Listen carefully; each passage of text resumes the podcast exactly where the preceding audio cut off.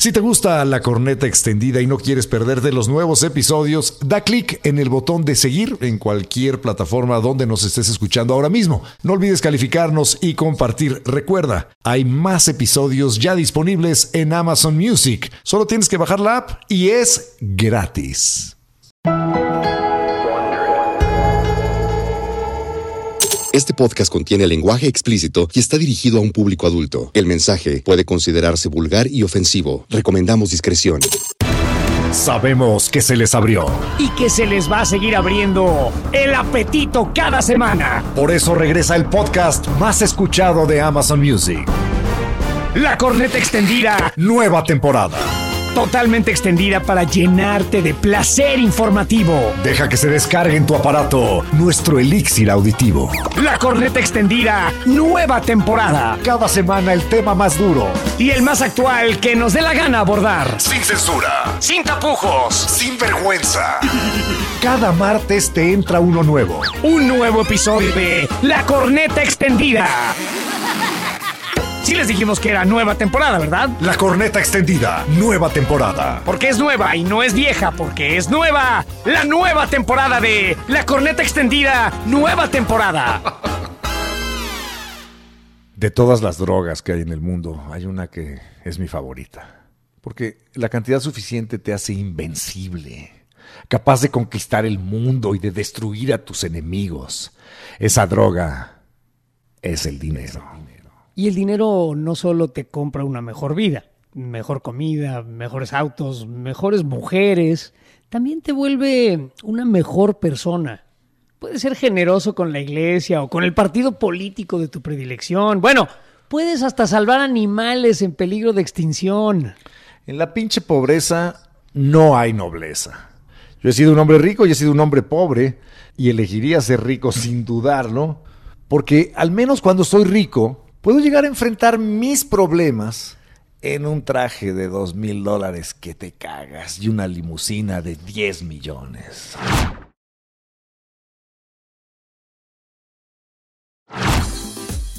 Con ciertas licencias mexicanas, ese diálogo salió en la película The Wolf of Wall Street, que El habla de un hombre que está dispuesto a rebasar todos los límites, a infringir todas las reglas con tal de conseguir dinero. Pero dime una cosa, Estaca, ¿el dinero es la vida? ¿El dinero te da la felicidad? Tú también has sido rico y has sido pobre. El dinero es eh, una necesidad. Sin dinero no puedes acceder a gran parte de lo que la vida tiene que ofrecerte. Pero yo El con dinero y sin dinero hago siempre lo que quiero, güey. Esa es una fantasía. En realidad No. es una cosa que la gente quiere pensar. Pero el no tener dinero es problemático, muy problemático. Y el día de hoy vamos a hablar del dinero. ¿Para qué sirve? ¿Cómo se usa? ¿De dónde salió? Pinche ¿Y por qué todos? aspiracionista. O sea, lo único que quieres es tener más y más. Es un materialismo horrible el que estás proponiendo. O sea, se necesita dinero para ser feliz. A no ver, se puede ser. ¿No le pusiste atención Pobre a la línea noble? que acabas de leer?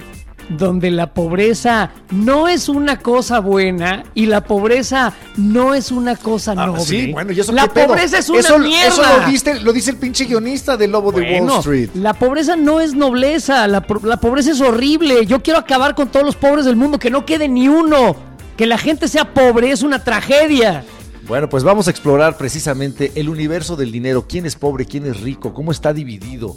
¿Cómo se puede hacer para tener más dinero en esta vida? Y eso va a ser muy interesante porque les vamos a dar consejos prácticos aplicables a partir de este momento para mejorar su condición social, para salir de la pobreza. Ustedes se pueden hacer rico. Sí, usted que nos escucha tiene la posibilidad de hacerse bien rico. Con la corneta extendida. Ahí les va. ¿Qué tanto dinero tienes? ¿Cuánto ganas? ¿A qué clase social perteneces? Eso lo Esto es una determina cosa la lana y nada más.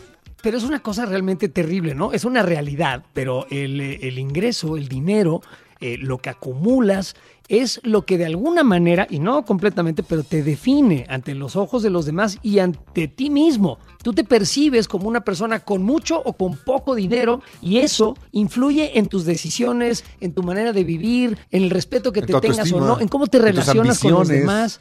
en cómo Pero ves a que los luego demás, las claro. personas y cómo te comportas, porque yo, eh, y ustedes lo habrán visto muchas veces, la gente cuando accede al dinero, a veces repentinamente o rápidamente, eh, muchas veces no reacciona de la mejor manera. Muchas, sí, muchas veces no reacciona de la mejor manera. Eh, En México hay pocos nuevos ricos, pero lo que hay últimamente es muchos nuevos pobres. eh, sí hay mucho, bueno, eso sí, estadísticamente hay muchos nuevos pobres, pero también hay una, siempre hay la- la- la- una clase que a- accede a la riqueza con las diferentes administraciones políticas y también con los vaivenes de las economías, ¿no? Bueno, vamos a ver de a qué- gente a qué muy clase inteligente social- que gana mucha lana. Vamos a ver a qué clase social pertenecemos, porque hay dos maneras de determinar la clase social. Una es por ingresos, cuánto percibes tú cada mes, y otra es por patrimonio, cuánto tienes tú acumulado, cuánto tienes en cuentas de banco, en portafolios de inversión, en, en- en Propiedades. En, inversiones en empresas, en acciones, lo que sea. Hay dos maneras. Pero primero vamos a esta, a esta división de las clases sociales en México que aportó el INEGI. Esto es del año pasado, así que las cifras están, a lo mejor hay- habría que ajustarlas. La Pero clase bueno, me imagino baja. que no son muy lejanas, no son muy no lejanas. son muy lejanas. realidad, ¿no? ¿Cuánto gana la clase baja baja en México? Porque está dividido en, en seis niveles. Clase baja, clase media y clase alta, y cada una de esas tiene alta y baja. Entonces, la clase baja baja mexicana tiene un ingreso promedio mensual de 5,400 pesos. 5,400 Mensuales. pesos y esto es el 35% de la población de México gana 5,400 pesos al mes, lo cual me parece eh, dificilísimo de creer que alguien pueda vivir con 5,400 pesos al mes. Es, Y es son muy precisamente estos hogares los que reciben los apoyos del gobierno. Y fíjate, lo- los dos mil pesitos que puedan recibir de apoyos del gobierno, lo que representan, o sea, es, es más Sí, de la tercera parte de con sus ingresos, de lo que tienen. Esa es la clase baja, baja. Luego viene la, Luego clase, viene la clase baja, baja alta. alta, que representa gana- también una cuarta parte de la población, el 25%. 25%. Bueno, ahí. Eh, esa clase eh, baja alta gana 8,900 pesos al mes, sigue siendo muy poco dinero. Y si sumas estos dos, entonces tenemos que el 60% de México es clase baja. Clase baja alta o clase baja baja, pero 60% de la población es de clase baja. Ahora entramos a la clase media, esa que, que México se ha esforzado en hacer que crezca y nomás no acaba de, de- de- de despuntar, pero que ya ¿Se ha representa... esforzado en hacer que crezca? No sé. ¿eh? No sé qué tanto se han esforzado en hacer que crezca la clase media. Este, la verdad Bueno, es que en, creo que en- papel, un poco. en teoría se supone papel. que la, la- la política económica va impulsando a que la gente salga de la pobreza y entre a la clase media. Tenemos luego gobiernos que dicen que, que- que estos clase medieros aspiraciona- aspiracionistas, ¿no? Pero bueno, Bueno, este, ahí mira, les va. ¿Quién es clase mediero en nuestro país? 20% de la población es clase media baja. Y para, Ajá. para considerarte clase media baja tienes que ganar, según el INEGI, 12,300 pesos al mes.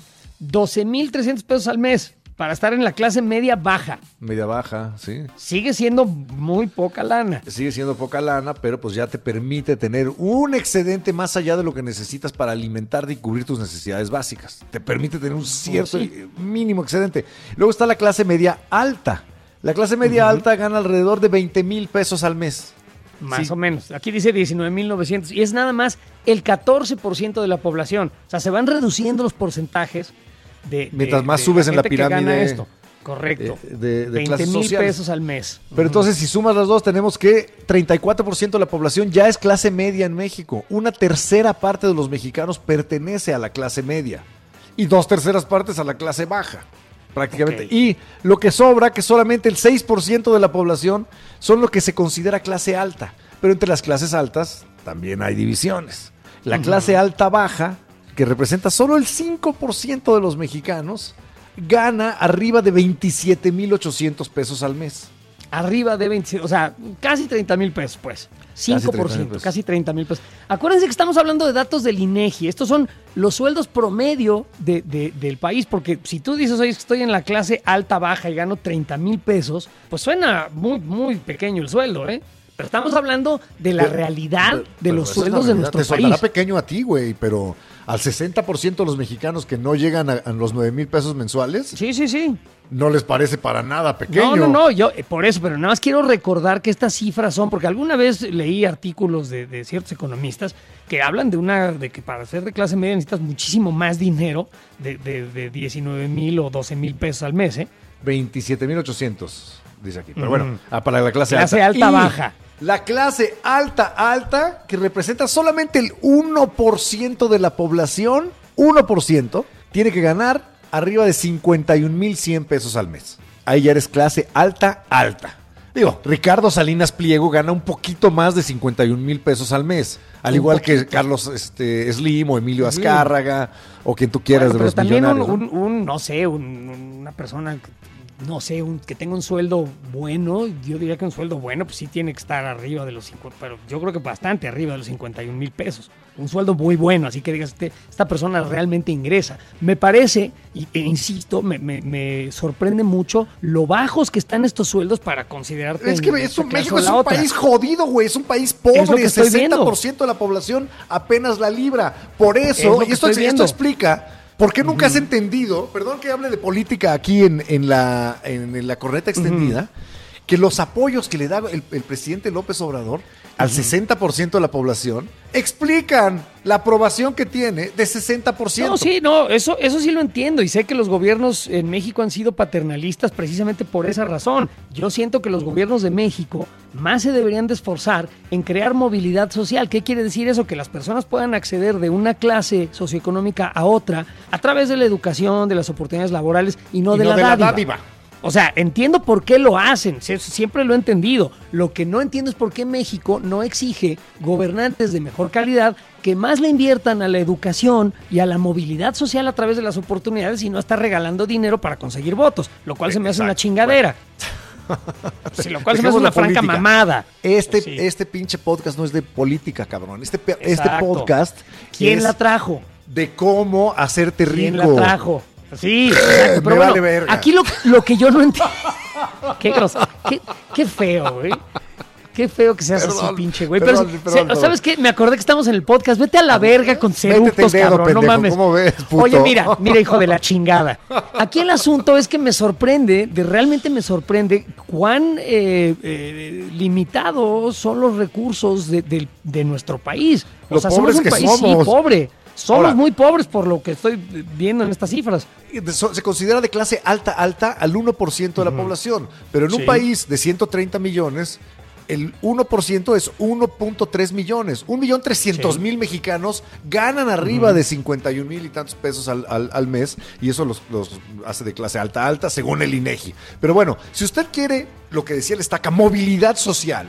Si usted quiere hacerse rico, bien rico, saque un lápiz y méteselo por el... No, si usted quiere No. hacerse rico, ponga atención porque el día de hoy invitamos a una mujer que súper sabe de dinero Correcto. a que nos a explique cómo- paso a paso cómo hacernos ricos. Bueno, o cómo Entonces ya subir- como ya va, como ya vamos a hablar con esa mujer, ya deja de decir chingaderas, cabrón.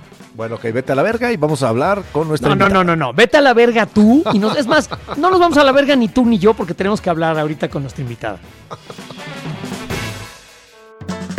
Y bueno, para aprender a hacernos rico, bueno, no, Muy hacernos rico. Ricos, Ricos. a que te hagas Ricos rico todos. tú, Estaca, a que te hagas rico tú que nos escuchas. Yo me quiero hacer rico con, con un lápiz haciendo cuentas, me quiero hacer rico con los dedos, eh, no sé, haciendo alguna manualidad.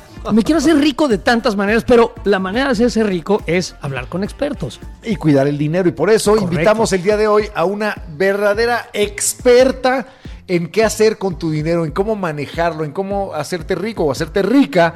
Ella es Adina Chelminsky, autora de Cabrona y Millonaria y de cómo manejar tu dinero sin enloquecer en el intento. Bienvenida Adina Chelminsky, que además es licenciada en economía y tiene una maestría en finanzas, así que ella sí sabe de lo Algo. que estamos hablando. ¿Cómo, ¿Cómo estás, estás, Adina? Adina? Estoy encantada de estar con ustedes y les quiero decir algo, hablando de hacerse rico, nadie Ajá. te puede hacer rico si no eres tú mismo. Tú eres el único responsable de tu riqueza, nadie lo va a hacer por ti, nadie se va a preocupar por ti, uno es el responsable de qué tan rico es en los diferentes aspectos de su vida. Oye, Adina, a ver, yo, yo nomás quiero empezar por eh, un- una mujer que estudió tanto acerca del dinero y que se especializó en el, en el dinero y en las finanzas. Tú cuando eras niñita eras una niña eh, eh, avariciosa y jugabas al dinerito y tenías un banquito con tus muñecas y les hacías préstamos y demás. ¿De dónde sale tu interés por las finanzas? Te voy a platicar algo. Viví toda mi vida completamente ajena al dinero. Como la mayor parte de los mexicanos, chicos y grandes, la verdad es que no tenía idea de, o sea, no entraba en el concepto de mi vida.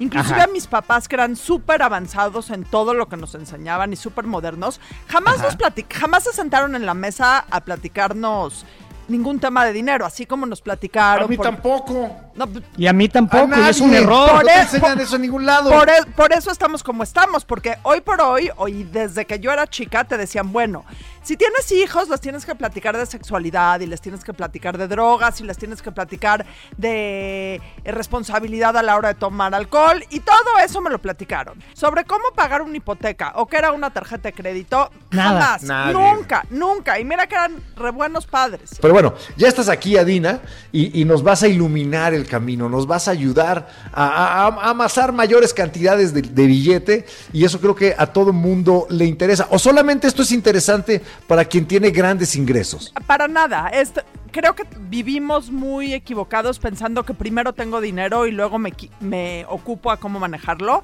Y es Correcto. completamente al revés. Primero aprendo de dinero y después voy a poder hacer más dinero. Si les pregunto a ustedes cuánto dinero tienen y cuál es su patrimonio, a toda la gente que nos está mm, oyendo, es mucho más difícil que lo contestemos. Porque tenemos mucho menos idea de lo que pasa en nuestra vida personal, de lo que pasa en la vida aparente de las otras personas. Y ahí es un grave error. O sea, el primer punto que ponen los periódicos financieros es a cuánto está el barril de petróleo el día de hoy. Como si cualquiera de Y eso, nosotros... pues, no, a mí me vale madres, ¿no? A mí en qué me afecta, No, no, cómo, sí cómo mejoran afecta. mis finanzas. Sí te afecta, pero no sabes cómo leerlo. no es O sea, cierto, aquí está subsidiada la gasolina, Sí, no me la, la afecta danza ahorita de los gracias a la millones. 4T. No, pero Adina, la, la danza de los ignorando a la foca aplaudidora esta. La danza de los millones que vemos todos los días en los periódicos, la información de la bolsa, la información del precio del petróleo, el precio del dólar, todas esas cosas evidentemente repercuten en mi bolsillo y en el de todos, pero yo no sé leerlas, yo no sé qué quiere decir. Es más, yo no sé, ah, por ejemplo, realmente cómo me afecta a mí cosas como la inflación, como la deflación, como la estaflación y estos terminajos que, que, que blanden con una soltura los economistas y que yo nomás digo, ah, órale, chido. Ya llegaremos a ello en su momento, pero Adina, Vale. para mí la pregunta más relevante y, y la razón por la que quiero que, que platiques con nosotros es, ¿cómo me hago rico? Mira, depende, ahora sí depende del gusto de cada quien. Cada quien se tiene que hacer rico de acuerdo a lo que le gusta, a lo que es, a sus necesidades y a la situación en la que está. Ok, Adina, que- ahí, me, ahí me gustaría acotarte. Hay un feo dicho que dicen que el que es pobre es porque quiere. Eh. Pero a ver, ¿cómo le hace una persona O el que, no tiene- hizo lana antes de los 40 ya, no se hizo fregó. lana. Este, pero eh, este- estos dichos que ahí están, ¿no? son como, como si fueran verdades en piedra, pero eso de que la mayor parte de, de las personas en nuestro país no tiene mucho dinero, eso es una realidad. Entonces, ¿cómo hace un plan una persona que esté oyendo esto y dice, a ver, ¿cómo le hago para decir yo con los Si apenas me alcanza. si apenas me alcanza, ¿cómo carajos voy a ahorrar? ¿Cómo carajos voy a invertir? O sea, ¿cómo- ¿por dónde empieza uno con, con los 5, 10, 15, 25 pesos que tenga? Ok, te voy a decir, creo que empieza y empezamos todos por dos puntos. La primera es entendiendo que el dinero es una parte fundamental de la vida.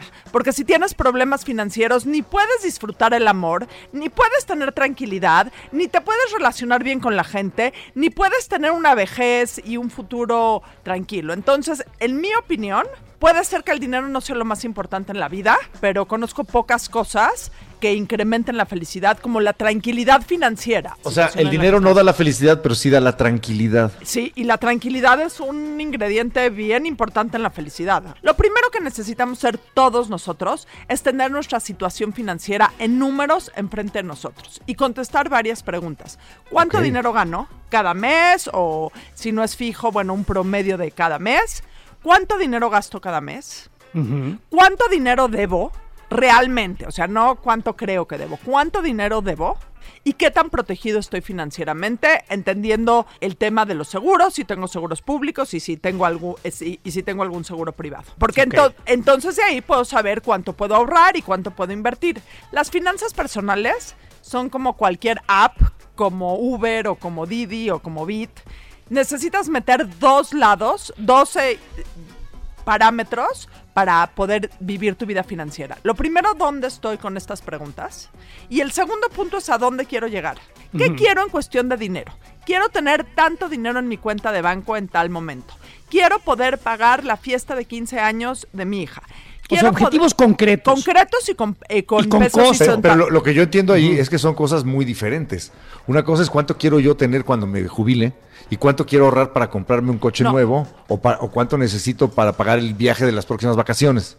Lo que pasa es que todos los objetivos financieros son válidos. Es Por- que, mira, justo, perdón, que, perdón que objetivo te financiero, me Sí. gustó el término, Ay, vamos a considerarlo. ¿Sabes qué? Que, por ejemplo, yo siento que ahorita oyendo esta plática, a lo mejor alguien así que tenga, no sé, que trabaje eh, en la calle vendiendo cosas, este, dice, pues esto, este tema no es para mí, pero a lo mejor esa persona quiere un puesto de tacos. Entonces, ¿cuánto cuesta el puesto de tacos? ¿Cuánto le tengo que pagar a la delegación? ¿En cuánto tiempo puedo ahorrar el dinero para poner mi puesto de tacos y a lo mejor dejar eh, mi canastita de dulces, pues? O sea, hay, hay que, hay que pensar que la- la- los objetivos son distintos para cada quien, pero de lo que estás Es hablando, que- creo, Adina, es de, de- de lograr metas para ir haciéndote de más dinero y de maneras de hacer más dinero. O sea, Es que estoy oyendo claramente a nuestra audiencia diciendo, pero ¿cómo voy a ahorrar? Correcto. Si apenas me alcanza, si apenas Correcto. llego a la quincena, si vivo al día. y- y El te- primer paso es hacer esa planeación, El pero primer- ¿cómo la hace alguien que gana muy poquito, Ok, Adina? el primer paso y durante Ajá. un mes, y esto se lo recomiendo Durante a, un mes. a A todo mundo, es haz una lista de todos los gastos que haces cada mes. Una lista en un cuaderno, Pero, o sea, los chescos, el todo, café, todo, el camión. todo, todo, el camión, Todos los gastos. todos los gastos que haces cada mes. El día que acabas de apuntarlos, divídelos por rubros. ¿Cuánto gasto en mis hijos? ¿Cuánto gasto en mi casa? ¿Cuánto gasto en comida? ¿Cuánto gasto en pendejadas que no me doy ¿Cuánto- cuenta ni siquiera que las estoy Pendejadas que no necesitan. Ahí están. Y ¿Cuánto nalgasto? Nalgasto, claro. Exactamente. Eh, Lo, lo voy a usar como un nuevo rubro de gastos ¿Conocías el término nalgastar? Es- eso es para los hombres y mujeres solteros y solteras que pues, andan por ahí gastando en, en- en- en cen- en cenitas y en eh, hotelitos y en... O sea, gastos superfluos, pero No, muy y otras sabrosos. cosas.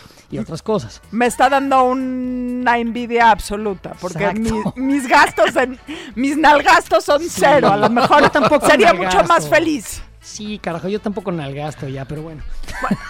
Cuan- Cuando, ves tus números en, en, eso, en esas cuentas, te puedes dar Ajá. cuenta perfectamente bien en dónde estás mal gastando. Yo lo que le recomiendo a la gente es siempre que haces esta lista pienses en tres cosas. La primera es cinco gastos que no quieres recortar, porque te gustan, porque te dan placer, porque son cinco gastos que no quieres recortar nunca jamás. Cinco Sí, gastos que desde ahorita sabes que puedes quitar, porque son absolutitos, que nunca te habías dado cuenta que los hacías y que los puedes quitar. Y 10 gastos que puedas reducir. 10 Ok. gastos en donde puedas tomar mejores decisiones para reducir los gastos a la mitad. Y, Uf, a la mitad, wow. y no tiene que ser de un tajo a la mitad, pero a lo mejor son 10 gastos que digo de aquí a 6 meses voy reduciendo poco a poco para poder ahorrar un poco más. Porque el chiste de todo el la cordura o la inteligencia a la hora de gastar es poder ahorrar un poco, porque a raíz del ahorro puedes ahorrar e invertir y nuevamente sé que el tema de inversiones me van a decir que es muy sofisticado, ahorita lo No, tocamos no, no, sí porque nos no interesa. es. Y les voy a decir aquí, con no es solo lo que gano, es lo que me quedo con lo que me gano, de lo que me gano y es qué hago con eso. Y más Exacto. en un ambiente hoy por hoy, y aquí voy a entrar a lo que dijo el estaca de un principio, inflacionario, ¿ok? Y aquí es donde nos pega la inflación. Bueno, a ver, vamos a hacer una pausa primero, un paréntesis, perdón, para que nos expliques qué es la inflación. La inflación es el aumento de los precios. ¿Por qué hay una constante eh, en, en el alza, de precios que de- llamamos inflación? Primer punto es por la oferta y la demanda.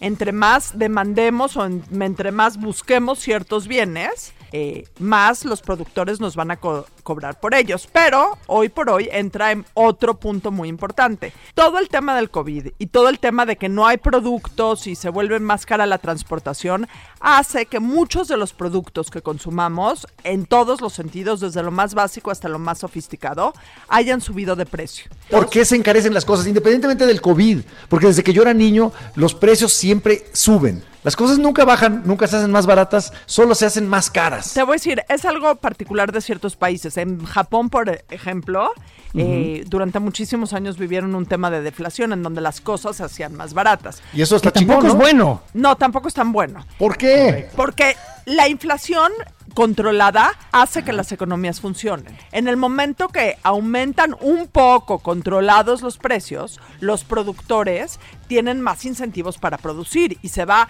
moviendo este engranaje de la economía. Entonces, una inflación controlada no es mala. Es lo que incentiva que los países crezcan. Que A ver, vamos a hacer un pequeño ejemplo. crezcan. Alguien que hace sillas, de pronto las, las sillas son muy apreciadas, todo el mundo quiere sillas, las sillas se pueden cobrar un poquito más caras, entonces la compañía empieza a ganar más dinero, empieza a hacer más sillas y el mercado entero crece. Esa es una inflación controlada y positiva. Sana. ¿Correcto? Pe- pero imagínate que ahora el que hace la madera para las sillas o el que hace el yute para las sillas o el que hace la tela para las sillas, La super encarece. eh, hubo una carestía de madera. Entonces tiene que, Escasez. tiene, es que, tiene que subir de manera muy importante la madera. Entonces ahora eso repercute en el que hace la silla. Entonces en vez de tener una inflación controlada, tienes que la silla en vez de subir poquito y empezar a eh, incentivar la economía, eh, sube de una manera eh, abismal. Y siempre la gente que sufre más la inflación es la gente que tiene menos control sobre sus ingresos, que es la gente que está en los niveles más bajos. Porque esa la gente economía. perdió su silla, se quedó sin silla para sentarse y se va a tener que sentar en el piso porque no le alcanza para la pinche silla. Eso es un descontrol en el precio de las eh, sillas. es como pues. el juego, es la economía Hiciste el explicada. piso y no una en- pata de la silla. ¿no? la economía explicada con el juego de las sillas. Correcto. O sea, los ingresos, los sueldos, los salarios crecen no de la manera en la que crece el precio de los productos. Entonces, si antes ganaba 100 pesos y las sillas costaban 25 pesos, me alcanzaba para comprar cuatro sillas. Si hoy sigo ganando los mismos 100 pesos, y obvio, es un ejemplo muy, muy, muy simple. Sí, sí, sí, sí, si sigo ganando los 100 pesos, pero ahora las sillas cuestan 50 pesos, solo puedo comprar dos sillas. Correcto. Y si yo llego con mi jefe y le digo, fíjate que me tienes que duplicar el sueldo porque tengo que seguir comprando o quiero seguir comprando las mismas cuatro sillas, te va a mandar por un tubo. Claro. Entonces, habiendo, Entonces nos estamos haciendo pobres todos cada vez más. habiendo dicho eso, Sí. aquí juega mucho, No. Quiero ser Juega mucho rico. que, juega mucho que, Adina, perdón. juega mucho el tema de qué estás haciendo con ese dinero que, que estás pudiendo ahorrar. Una vez, que re- eh, una vez que recortas ciertos gastos. Tradicionalmente los mexicanos tenemos dos maneras de guardar nuestros ahorros o de guardar lo que nos sobra. La primera es abajo del colchón. Y abajo del colchón es abajo del colchón, en la, en la bolsa que nadie ve del saco. Y la segunda es en la cuenta de chequera del banco. ¿Ok? Y ahí estacionado. Ahí está. Ambas son una reverenda pendejada. Porque uno, en los colchones se meten ratones y luego se comen el dinero. O alguien le mete mano O y encuentra tu frasco de galletas. Y en el banco, la lana no está haciendo más que ni madres. En Y una cuenta de que- cheques no. Es lo mismo que es- tenerla abajo del colchón. eh, O sea, el dinero está sujeto a la inflación y va perdiendo poco a poco su valor. Entonces, regresamos al ejemplo de las sillas. Si yo había guardado hace un año 100 pesos con miras de comprarme cuatro sillas, el día de hoy saco mis 100 pesos y, oh sorpresa, solo me puedo comprar dos sillas. Y aquí es donde tenemos todos. No importa cuánto ganes. Hoy, desde 100 pesos, puedes invertir en instrumentos que si no te ayudan a controlar toda la inflación, por lo menos te ayudan a compensar una de ¿Oyeron? Desde inflación. 100 Desde varos. 100 pesos, ok. Lo- a ver, cuando habla, cuando habla Adina de controlar la inflación es que no se te va a hacer chiquito el dinero en el banco. Con ese instrumento desde 100 pesos proteges el valor de tu dinero. Eso es ¿Y un cuál es ese bien instrumento? importante. ¿En dónde Sí. puedo invertir esos 100 pesos que pude ahorrar esta quincena para que no se me conviertan en 90 pesos el año que viene? Y todos sabemos que que se te haga chiquito es una de las peores tragedias que pueden Es ocurrir feo. en la historia. Eh, Sí. Desde, de, desde, De acuerdo. Desde CETES Directo. Las CETES CETES Directo. Directo, que es el instrumento más seguro que tiene el gobierno. ¿ok? Todos los bancos ya ofrecen pagarés o instrumentos que si bien no te van a dar el 10% de eh, rendimiento que tiene la inflación o el 7% de rendimiento que tiene la inflación, sí te van a ayudar como paso de inicio, si no quieres, eh, si no tienes tiempo, si no quieres dedicarle más tiempo al tema de las inversiones, por lo menos a proteger un poco tu dinero. Todas rápidamente, las instituciones financieras. Ayúdanos a entender qué es esto de CETES directos del gobierno. O sea, yo le doy el, a- el dinero, mi dinero al gobierno. Ok. El gobierno no necesita pedir dinero prestado. El gobierno recibe dinero de impuestos, recibe dinero de otros lados, pero también necesita pedir dinero prestado. Y la manera tradicional a quien el gobierno le pide prestado es a la gente, ofreciéndoles más rendimientos. Los CETES son certificados de la tesorería, que son pagarés, por decirlo de alguna manera, que el gobierno te dice, tú préstame dinero y en 28 días, en 91 días, en un año, yo te pago ese dinero con un rendimiento adicional. O sea, más un poquito más. Más un poquito más. ¿Te van a dar qué porcentaje? O sea, si yo meto 100 pesos, ¿cuánto me va a dar el gobierno transcurrido el plazo no que no sé aquí? en cuánto esté la tasa, debe estar como en 5% más o menos, que es una buena compensación. Y no es solo CETES Directo, que los puedes tener en la página cetesdirecto.com.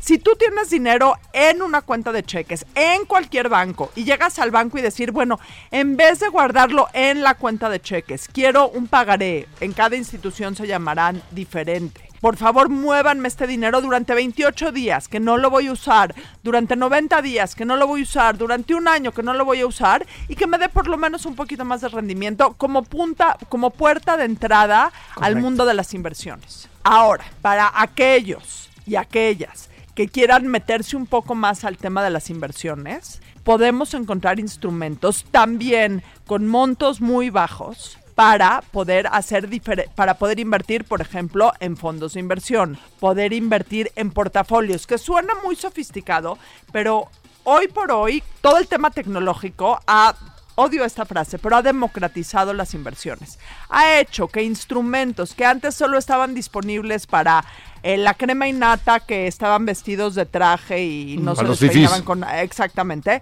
para todo mundo.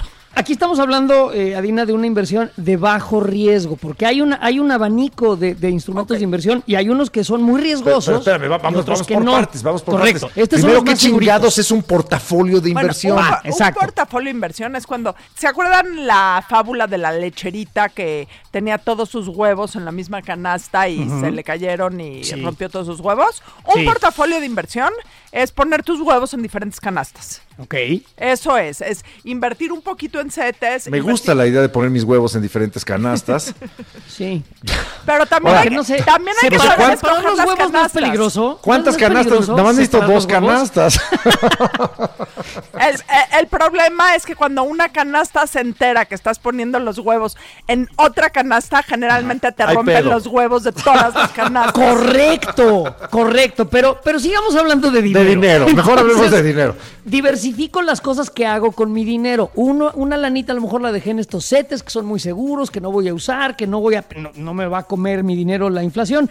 Y el otro lo invierto en algo eh, dentro de un portafolio de inversiones. ¿Qué es un portafolio de inversión? Un portafolio de inversiones es un, una canasta en donde tienes diferentes canastitas que tienen inversiones en diferentes lados. Y suena muy sofisticado, pero, nuevamente, pero muchísimas instituciones financieras hoy por hoy, también montos mínimos, a lo mejor desde 500 pesos o desde 1000 pesos, te dan la posibilidad de invertir en diferentes instrumentos que te den más rendimiento que los CETES. Evidentemente con más riesgo. Y Aquí iría yo, y creo que es un punto importante, si es la primera vez que vas a invertir, empieza a andar tu camino en instituciones reconocidas, en bancos banco? recono- en, en un banco, en las nuevas aplicaciones que tienen los bancos, en los nuevos bancos eh, que existen. eh, Adina, y- pero sí te, sí te van a, o sea, perdón que te, te interrumpa aquí, pero sí te, o sea, y, me- y me regreso a la gente, o sea, no los grandes inversionistas, ni el güey que tiene una lanota guardada que quiere invertir.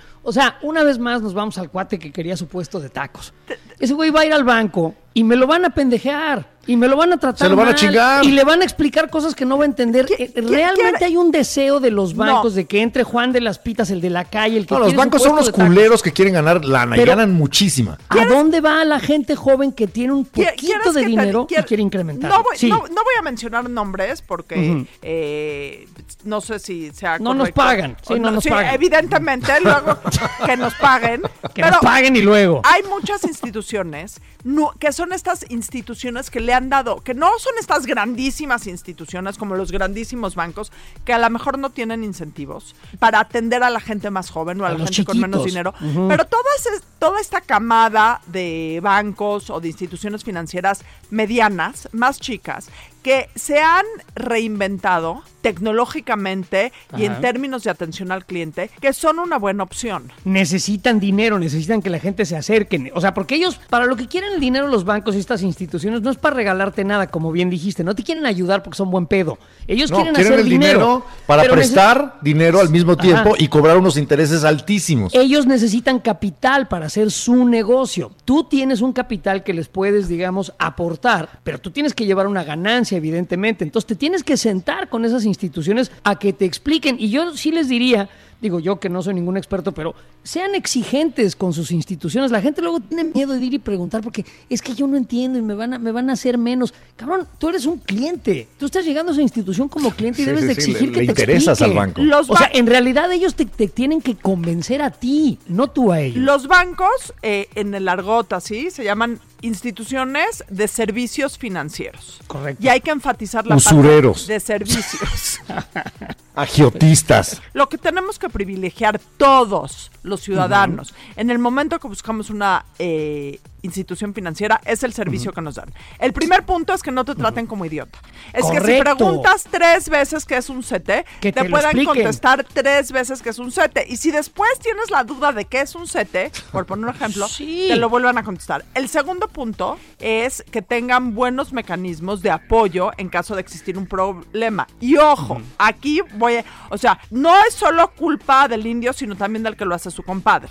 Ok. Eh, a ver, tenemos nosotros también que exigir más y tenemos que asumir la responsabilidad de leer la letra chiquita y los detalles de todas las decisiones que tomemos. Pero bueno, vamos avanzando bien. Me, está gustando esto. Ya tenemos al compa que quiere ahorrar o, o o la chava que quiere ahorrar, que ya se dio cuenta cuáles son sus gastos fijos, cuáles son sus ingresos, cuáles puede recortar y logra tener un pequeño excedente. Ese excedente decide invertirlo en algo muy seguro, que pueden ser CETES, o buscar un portafolio de inversión en una institución seria y entendiendo claramente qué es lo que le están ofreciendo. ¿Qué sigue? Siguiente punto, y es algo que nos duele a todos los mexicanos. Somos fatales manejando el crédito y las deudas. Sí. Fatales, fatales. El gran problema que nos acoja, aqueja, acoja, Que nos acoge. acoja. pero bueno. Dios nos acoja confesados, nos a la mayor parte de los mexicanos es que somos pésimos manejando el crédito. Nos ofrecen tarjetas de crédito o instrumentos de crédito y a todos decimos que sí. Y luego un día nos levantamos y ya no podemos dormir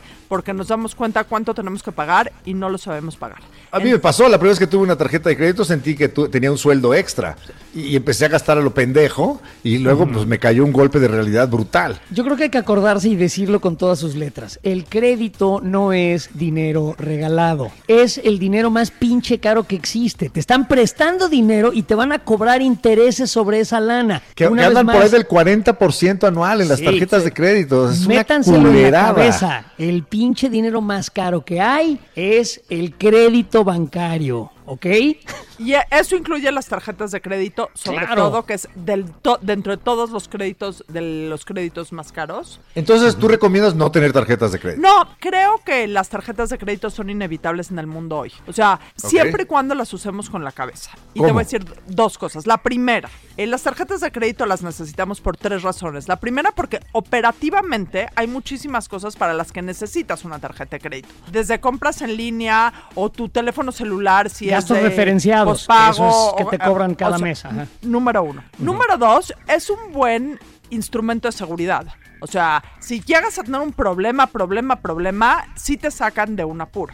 O sea, necesitas un dinero que no tienes, que no ganas. Bueno, lo meto a la tarjeta de crédito, pero el chiste es que ese dinero es caro y, te- y lo vas a tener que pagar. No te lo están regalando. Esa sensación que tenemos con las tarjetas de crédito, no, pues nomás paso la tarjeta. Cuenta, güey. ¿cómo te fue a ti tú en una época que te Mira. viste, que te ahogaste en los créditos Yo, de las tarjetas? un- un- en un momento de mi vida, Dina, este, hace ya algunos años, eh, de pronto pues me quedé sin chamba y durante meses meses, ¿eh? casi un año, y estuve viviendo de mis tarjetas de crédito. Y entonces, pues, a mí me aterraba la idea, pero de pronto me sentí muy cómodo con ello y empecé a, a amasar una pinche deuda que me tomó, y no es broma, ¿eh? me tomó como tres o cuatro años deshacerme de esa deuda y lo único que estaba haciendo Era pagando intereses, intereses. Sí. pagando intereses sobre una deuda. Y sacando más eso- tarjetas. Y en, exacto, o sea, eh, armé un desmadre. Y ese, ese día tomé una decisión, bueno, no ese día, el día que terminé con esa deuda, tomé una decisión que he seguido así religiosamente hasta ahorita. Mis tarjetas se van a ceros cada mes. Cero. Nunca le debo nada a ni una sola tarjeta y creo que es la manera más segura de utilizar tu crédito. Lo que llaman ser totalero, ¿no? Totalero, o sea, O sea, que pagas así- el total de tu deuda antes de que te cobren intereses. E incluso lo, lo que hago es que todos mis gastos los hago con una sola tarjeta y esa tarjeta es una tarjeta que da puntos. Entonces ta, le gano un poquitín. Bueno, no le gano, le pierdo menos, pues. Pero te voy a decir, aquí es nuevamente el punto de que hablamos con la gente que no puede ser totalera. La gente que no puede ser totalera, necesitamos tener, número uno, la conciencia de hasta cuánto puedo gastar. Número dos, la responsabilidad de pagar más que el mínimo. El grave problema con las tarjetas de crédito, más allá de la tasa de interés que es mortal, es que si no pagas más del mínimo, además de las, o sea, además de la tasa de interés, te cobran eh, costos y recargos, etcétera, Correcto. etcétera. Que y no se- disminuyes tu deuda. que, no, que se vuelven, eh, se vuelve una bola de nieve terrible. Entonces, para la gente que no puede ser totalera, Y eso es lo que quieren los bancos, además. Exacto, tenerte ahí contra las quieren. cuerdas, chupándote la sangre cada Exacto. Mes. Correcto. reducir al máximo el número de tarjetas de crédito que tienes, eso es un hecho. Y ojo, las tarjetas departamentales o de tiendas de autoservicio también son tarjetas de crédito. O sea, muchas veces pensamos, no, solo tengo una tarjeta de crédito, pero tengo de esta tienda y de esta tienda y de esta tienda y de esta tienda. Esas también son tarjetas de crédito. Eh, escoger las tarjetas de crédito, porque si- si no vas a ser totalero, no te fijes en cuáles son los premios o los puntos o las amenidades que te da la tarjeta. Fíjate en escoger la que tiene menor tasa de interés. Correcto. Eh, ok. Hay que Y hay ver que una vez más la letra chiquita. Y hay que buscarle, hay que buscarle la que más te conviene. ¿Cuál sería una buena tasa de interés de una tarjeta de crédito? Depende mucho el, el tipo de tarjeta que vayas a tomar, más o menos rondando ahí por los 40%, por los 40%. Esa es una buena, 40% anual de lo que gastas, no mames. Pero ah, ah, hay un número, hay una cifra, una frase que es la magia en escoger créditos, que es el CAT, el costo anual total. Y este. CAT que se homogene se hace homogéneo entre las diferentes tarjetas de crédito, te dice exactamente tomando en cuenta costos, comisiones, impuestos, etcétera, etcétera, cuánto vas a pagar en cada una de las tarjetas. Entonces puedes agarrar, te puedes meter a la página de internet de las Conducef, bajar el comparativo de tarjetas y decir, esta me cobra tanto, esta me cobra tanto, esta, este es su CAT, este es su CAT. Incluso. En Ok, las mismas... pero, pero, pero, pero, que te interrumpa, Adina. Ok, aquí tenemos varios conceptos que quiero barajar suavemente para quien nos esté escuchando. El primero, el CAT, el costo anual total. Antes de contratar una tarjeta hay que comparar varios. Adina sugiere que vayamos a Conducef. Conducef es la Comisión Nacional de Defensa de Usuarios de Servicios Financieros. Es nuestro abogado ante las chingaderas que nos pueda hacer una institución bancaria o de crédito. Es muy importante contar con esa referencia. Y dentro de la página de Conducef hay un comparativo, estoy entendiendo, de distintas tarjetas de crédito Exacto. para que tú escojas la cual con la que te cogen menos duro. Eh, eh, si, eso, si eso es lo que te gusta. Que Sí. En términos financieros, eso es lo te que gusta tienes que que te buscar. cojan durísimo, busca la tarjeta Busca más otra. pinche. Con Exacto. Conducef. Correcto. Ahora- Pues no hay que dejarlos. No, ahorita No se deje. Ahorita no vamos a cambiar el país completo. Cambiemos lo que cada uno de nosotros hace y la responsabilidad que tiene cada uno de nosotros sobre su vida Puta, qué financiera. frase, Adina. Gracias. Eso es lo que tenemos que hacer en todos los frentes. ¿Sí? Sí, pues sí, tomar responsabilidad, acuérdense. Este, a mí, ¿sabes qué? Me, me- me resulta muy chocante las frasecitas estas que veo por ahí en, en, eh, en Instagram y así de, es que está muy difícil ser adulto, es que ya me cansé de ser adulto. Pendejo, en cuanto cumples 18 años ya te chingaste y tienes que lidiar con los bancos y tienes que Sí, pagar no tus impuestos y todo el mundo te quiere coger, todo pinche mundo te quiere fregar tu Chillones. dinero. Entonces, Ay, el adulting está muy duro. Sí, pendejo. no. Pon atención y hazte adulto de verdad y no estés chillando. Porque empieza muy temprano, ¿ves? Y por eso hablábamos al principio de esta plática de la cultura financiera que no nos dieron. Bueno, pues si no te la dieron, consíguela, léete un libro O El de Adina programa- Chelminsky, por ejemplo. te- Ten un programa de radio e invita a Adina Chelminsky que te explique y así te ahorras la hueva. Y aquí les quiero decir algo, y odio entrar en política y odio entrar en temas de género. Pero como mujeres tenemos un reto mucho más grande, porque como mujeres nos hacemos mucho más pendejas, perdón, con los temas financieros, porque seguimos muchas de nosotras a mi edad y en edades incluso más chicas, eh, menospreciando el papel del dinero en nuestras vidas y pensando por más feministas, empoderadas que seamos, que alguien eventualmente nos va a salvar. Entonces no tengo que ahorrar para mi retiro, entonces no me tengo que preocupar por tomar buenas decisiones financieras, porque alguien eventualmente se va a encargar. Entonces como mujeres es muchísimo más importante. Bueno, Oye, es- Adina, cuando que la realidad en países como México es que mm, eh, hay una gran mayoría de, de familias uniparentales, las cuales son encabezadas por mujeres. absolu- O absolu- sea, la realidad es absolutamente. al revés de lo de esta idea. Las decisiones mejor, financieras en la mayoría de los hogares mexicanos las toman mujeres. Las toman las mujeres y, y muchas cabezas de hogar, más bien, la- una gran mayoría, creo que hasta incluso son los más, los hogares uniparentales son los encabezados, Encabezados por por mujeres. mujeres, Entonces, sin duda. las mujeres, y yo te lo voy a decir, se los digo a mis hijas y se los repito una y otra pinche vez. Tienen que ser independientes como su madre, porque no entiendo por qué está conmigo, nunca lo he entendido, pero no me necesita financieramente. Y el empoderamiento femenino empieza por la cartera. Nos gusta, Correcto. ¿no? Huevo. Ot- Correcto. Otra vez. Otra qué gran frase de Adina. Va- Llevas, bueno, vas- estás bateando arriba de 600. Eh, eh, todo, todo lo que estoy haciendo para que me vuelvan a invitar. Eh, día que quieras. y ahora vamos a hacer, hablar de hacerte rico con tu pareja. Porque aquí también entra un tema de dinero fundamental que todos menospreciamos. Las finanzas en pareja. Las finanzas en pareja y el, el papel que juega el dinero en las relaciones de pareja. Ok. Ah, huevo, interesantísimo tema. Venga. La causa número uno por la que es, por las que acaban las relaciones es la incompatibilidad financiera. Ok. es la falta de comunicación financiera que existe en las parejas. Y no es el tema de que exista mucho dinero o poco dinero, porque eso aplica en... eh, es diferente para cada pareja. Es el tema de que no podemos hablar de dinero con nuestra pareja. Y Yo he visto, perdón que te interrumpa, he visto de la generación anterior, incluso de la mía, una culerada que es controlar a la pareja con dinero. Yo he visto eh, matrimonios antiguos donde ella pues, se dedicó a, a cu- a cuidar a los hijos, por lo tanto no tiene ingresos ni tiene cultura financiera, y el hombre, que es el que genera los ingresos, tiene controlada a la mujer y a los hijos y a la familia de una manera horrible con la lana. seguimos muchas veces manejando los mismos clichés financieros que manejaban nuestros papás o nuestros abuelos. Frases como a las mujeres ni todo el amor ni todo el dinero. Esquemas como hijos, que me dé mi quincena a mi marido y me jalo un poquito de dinero para mí. Eh, Y no le digo. Y no le digo. O sea, el tema es que compartes la cama con una persona. Ya lo que hagan o no hagan en la cama es completamente diferente si es que hacen algo. Pero no puedes compartir la importancia. Si es que hacen algo. Si es que hacen algo.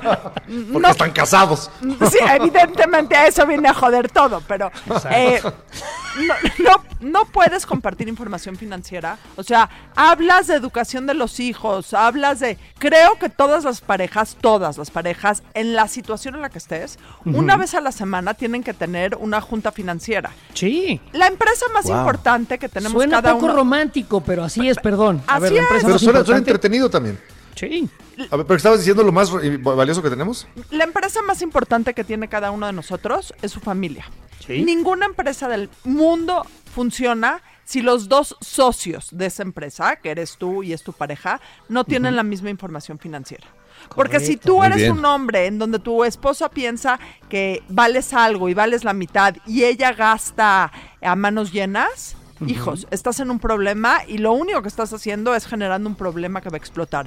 Por otro lado, si tienes un hombre que o, o un proveedor, vamos a, vamos a hablar sin género. Si Sí, tú eres sí, la persona que mantiene esa casa, seas del género que sea, y sientes que necesitas controlar a tu pareja a través del gasto, tienes problemas mucho, que van mucho más allá de lo que es el dinero.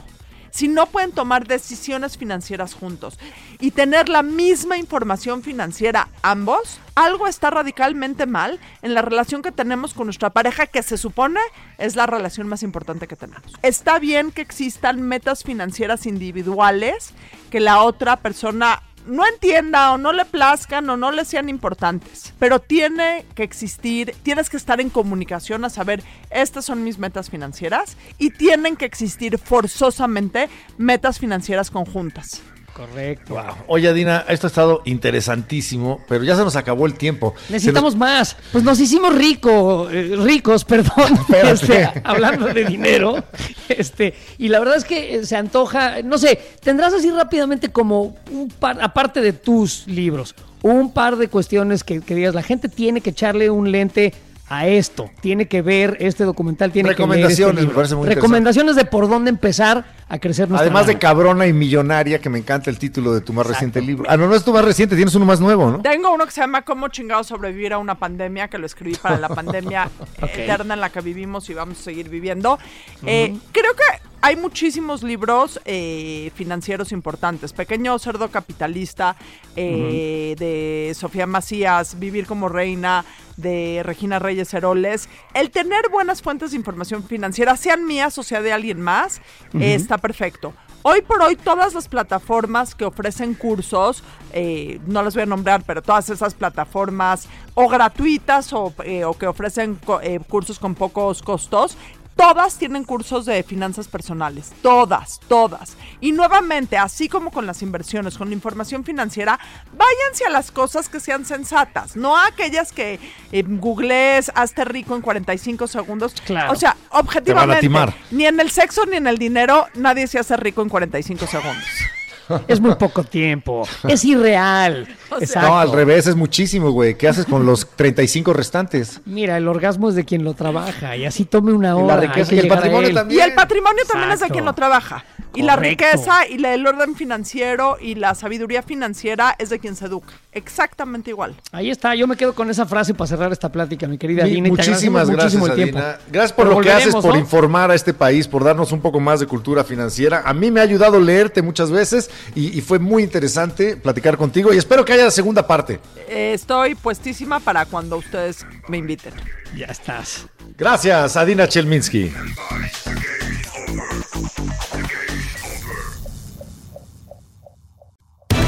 Sabemos que se les abrió. Y que se les va a seguir abriendo el apetito cada semana. Por eso regresa el podcast más escuchado de Amazon Music. La corneta extendida, Nueva temporada. Totalmente extendida para llenarte de placer informativo. Deja que se descargue en tu aparato nuestro elixir auditivo. La corneta extendida, nueva temporada. Cada semana el tema más duro.